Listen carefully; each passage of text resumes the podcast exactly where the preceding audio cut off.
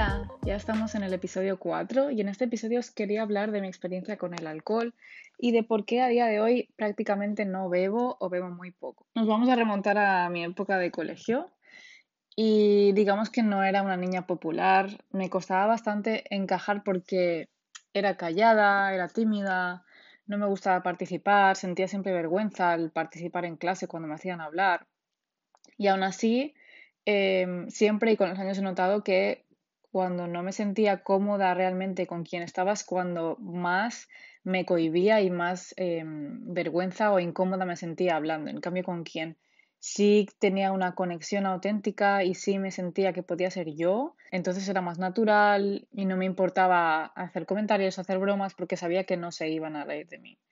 Pero aún así siempre, siempre crecí con este miedo de se van a reír, eh, se van a burlar, voy a decir una tontería, eh, no van a querer, querer, que vaya con ellos. Entonces, siempre eh, crecí comparándome, comparándome con otras chicas, con otras personas. Nunca me creía suficientemente guapa, ni graciosa, ni lista. Y cuando en mi adolescencia, yo diría que alrededor de los 14 mm, o 15, no estoy segura, eh, pero yo diría que por ahí es cuando empecé a beber, a beber alcohol los fines de semana o cuando salía, cuando íbamos Em, al pueblo de vacaciones em, y salía con gente, pues quería encajar y, como quería ser parte del grupo, quería tener algo en común con, ellos y ser parte de, un grupo, pues eh, bebía, bebía porque bebían los demás y, además siempre me ha gustado el sabor del alcohol, no es una cosa que bebiese a la fuerza. También me gustaba la, la sensación de despreocupación que te da, el que todo te haga gracia, el que te ríes por cualquier tontería, en ese momento nada, no hay nada, ningún problema, nada serio, nada grave, eh, te sientes relajada y no estás pensando en qué pensarán si digo algo, simplemente lo dices. Y mm, me, gustar, me gustaba sentirme así, desinhibida, y no estar cohibiéndome ni, ni dudando mm, tres mil veces decir algo por si mm, no iba a encajar el comentario, por si em, no, no hacía gracia, por si a nadie le interesaba. Entonces eh, me gustaba esa sensación de solo querer pasarlo bien, soltar lo primero que se me pase por la cabeza y sin tener esa preocupación. El alcohol, digamos que cuando bebes, eh, te atreves a ser más tú y a ser más auténtica sin, poner esas barreras, sin, sin intentar aparentar y te desinhibes y no te preocupa tanto el qué pensarán los demás y no controlas tanto lo que dices y haces. Entonces a mí me encantaba esa sensación de no estar preocupada y simplemente pasármelo bien y además que me lo pasaba genial. Pero con el tiempo y según con quién estaba, esa necesidad de querer escapar de la realidad y vivir en la burbuja feliz que te proporciona el alcohol, me hizo llevarlo al extremo. Y al extremo quiere decir acabando bastantes veces muy mal porque no controlaba la cantidad que bebía o quizás el, ritmo al que bebía. Y quizás a veces bebía muy rápido, a veces eh, demasiado por el hecho de a lo mejor cuanto más alcohol mejor me lo paso o mm, más, eh, más eh, suelta, más desinhibida estoy, entonces mejor caigo. O... Y esto lo he ido analizando con el tiempo. Obviamente en el momento no te das cuenta y simplemente pues eh, quizás bebes más por con quién estás o por, el hecho de eso, cuanto más bebo, más me voy a relajar, mejor me los voy a pasar. Y, y al final no es así, porque lo que a mí me pasó es que eh, cuando no era consciente de lo que consumía, em, me, entre comillas, intoxicaba demasiado y acababa muy mal. Acabé muy mal varias veces, que eh, no me gusta arrepentirme de cosas porque al final todo te enseña algo y todo lo tienes que vivir por algo, pero obviamente cuando la noche acaba así, Em, ya no te lo estás pasando ni bien y al día siguiente em, arrastras todo eso, arrastras esta sensación, no solo física, sino mental, así que no compensaba, por así decirlo. Ah, el hecho fue que una de estas veces me intoxiqué demasiado y demasiado quiere decir que eh, estaba con mi hermano, de hecho, de fiesta y unos amigos suyos y mi hermano tuvo que llevarme a casa porque es que no podía mantenerme ni en pie. Y de esa vez eh, tardé más de una semana en recuperarme de esa noche. Eh, todo me daba vueltas, me sentía constantemente mareada, eh, estuviese de pie o, tumbada o sentada, todo se movía. Y además es que lo recuerdo perfectamente, hace muchos años de eso y es que lo recuerdo como si fuese ayer. Y mm, lo que recuerdo es que era durante el verano y tras esa noche fuimos algún día a la playa con mi madre y mi hermano y estar tumbados en la playa días después de esto y todo se me seguía moviendo. Estar en la cama tumbada en casa y todo se seguía moviendo. Y a partir de esa experiencia me di cuenta de que cuando, eh, y esto es lo más curioso, de que cuando bebía, mi cuerpo ya no lo, no lo asimilaba igual. Con muy poco que bebía, enseguida notaba náuseas, incluso si fuese una copa de vino. Enseguida me sentaba como, como mal. Y era como que cuando tú empiezas a beber, normalmente eh, al principio no, te, no notas nada, luego pasas como por un momento de, de, pues es el momento que comentaba antes, ¿no? De diversión, de desinhibición y de pasártelo bien. Y si te pasas y bebes demasiado, acabas mal, puedes acabar vomitando, mareada, encontrándote mal, lo que sea. Es como si a partir de ese momento mi cuerpo pasara del primer paso al tercero. La parte entre medias no existía. O sea, pasaba de beber un poquito a encontrarme automáticamente mal. No muy mal, eh, obviamente, pero sí que empezaba como a notarme mareada y que yo no asimilaba el alcohol de la misma manera que antes. Y mm, ese momento de risa, de despreocupación, desapareció. Entonces, como que el hecho de beber alcohol ya no me aportaba nada, porque yo lo buscaba para sentirme así, como el, estado es entre medio que he comentado. Y si eso ya no lo conseguía, pues no me, ya no perdí el, el gusto por beber. Y así también fue como me di cuenta de que mi cuerpo ya no toleraba el alcohol y me estaba diciendo, me estaba mandando señales, estaba reaccionando de una manera em, para que yo me diese cuenta de que no eh, debía consumir eso quizás, o de que debía ser más consciente de lo que, de lo que estaba poniendo en mi cuerpo. Y de hecho, desde entonces puedo beberme una copa quizás, si me apetece, eh, o una copa de vino mientras ceno, pero sé que me afecta el doble, soy consciente. Y, mm, y realmente o bebo muy poco o no bebo, porque sé que no me voy a sentir bien. Lo curioso es que durante algunos de esos años ya estaba metida en el mundo de la dieta y el mundo fitness y trataba de comer bien o de ir al gimnasio con frecuencia, em, aunque por ese entonces tampoco, tampoco, es que tenía mucha idea de, de lo que hacía, yo iba al gimnasio por ir. Pero en cambio, no cuidaba nada mi cuerpo con el alcohol y eran dos, dos comportamientos completamente opuestos. Por un lado, intentaba como eh, meterme en este mundo fit dieta, pero estaba castigando y, y descuidando mi salud por otro lado. No era consciente básicamente del desgaste al que estaba sometiendo mi cuerpo cuando estos excesos pasaban. Además, el alcohol afecta mucho a las hormonas, entonces yo soy consciente de que he pasado por desajustes hormonales que estoy segura de que eso de alguna manera u otra ha tenido que afectar.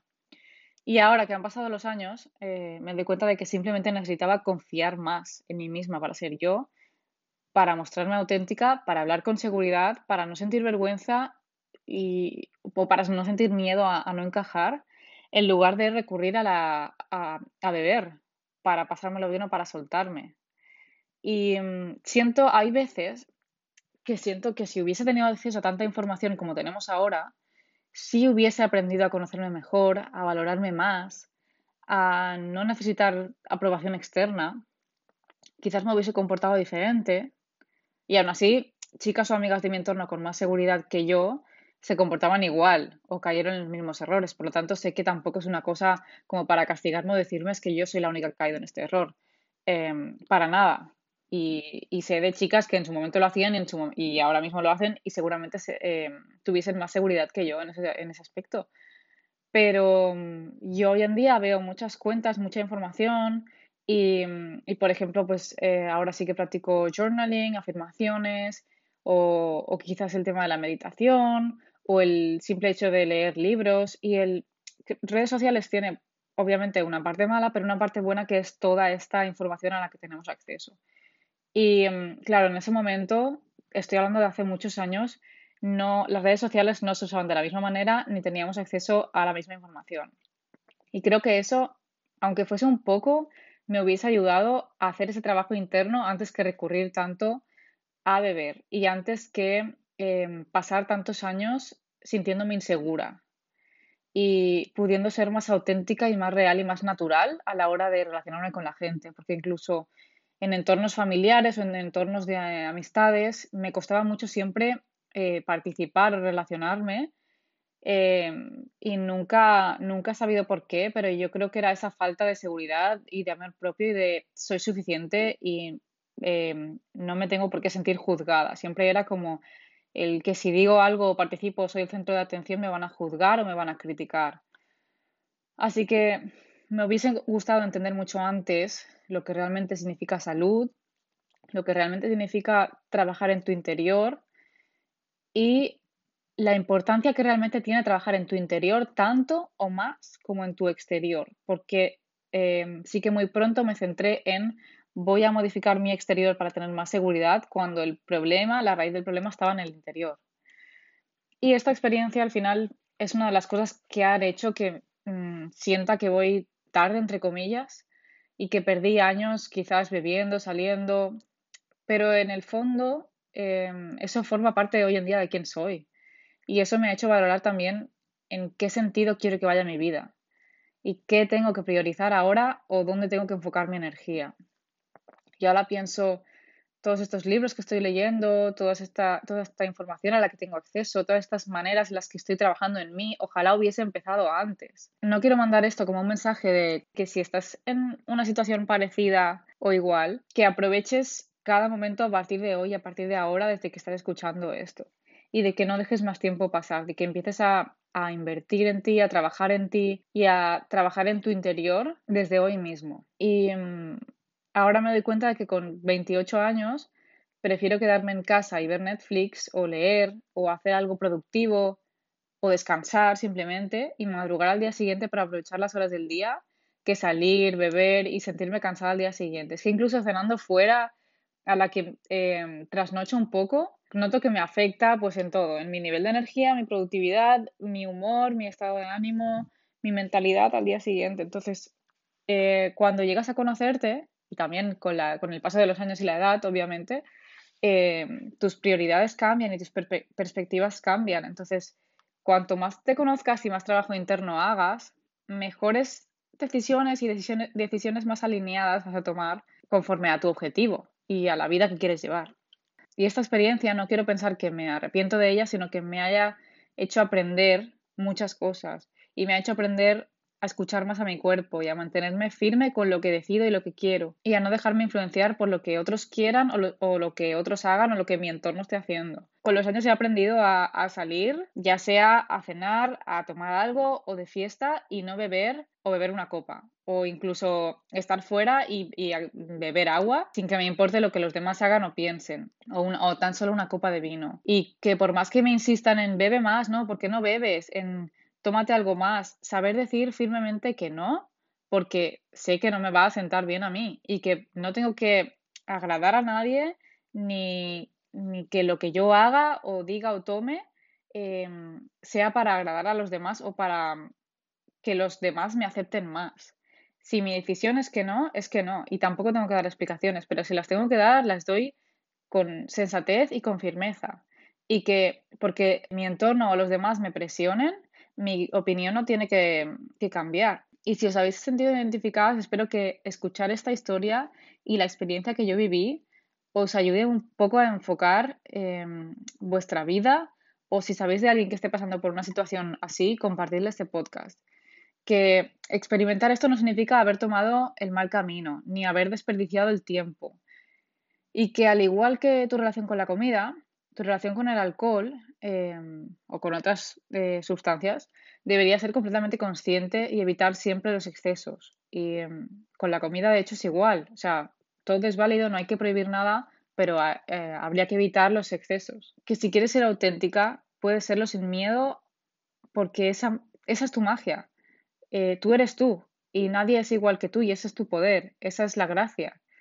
Así que intenta ser lo más auténtica posible porque cuanto más auténtica, más especial. Y en lugar de pensar que con historias así, ya sea con la comida, con el alcohol o mm, con otra cosa o de otra manera, nunca pienses que estás desperdiciando el tiempo porque todas estas experiencias y mm, estas situaciones en las que te ves envuelta son cosas que te aportan, son cosas que te enseñan y son cosas de las que aprendes. Por lo tanto, piensa en eh, todo ese conocimiento y experiencia que estás ganando y aprovechalo lo máximo posible. Úsalo a tu favor y para mejorar a partir de ahora. Así que nada, em, el propósito y el mensaje final de este episodio de hoy es que seas auténtica y seas real y seas natural y seas tú misma. Que no tengas miedo a lo que piensen los demás porque nunca vas a gustar a todo el mundo. Y a quien le gustes, le gustarás, seas, seas como seas, te comportes como te comportes, porque le gustarás porque eres tú y se quedará a tu lado, hagas lo que hagas. Y a quien no le gustes, no estará en tu vida. Pero tú tampoco quieres, quieres tener en tu vida a alguien que no te acepte tal y como eres o que te critique por cómo eres. Termino ya el episodio de hoy. Muchas gracias por escucharme, muchas gracias por estar aquí. Eh, lo valoro un montón y nos vemos en el próximo.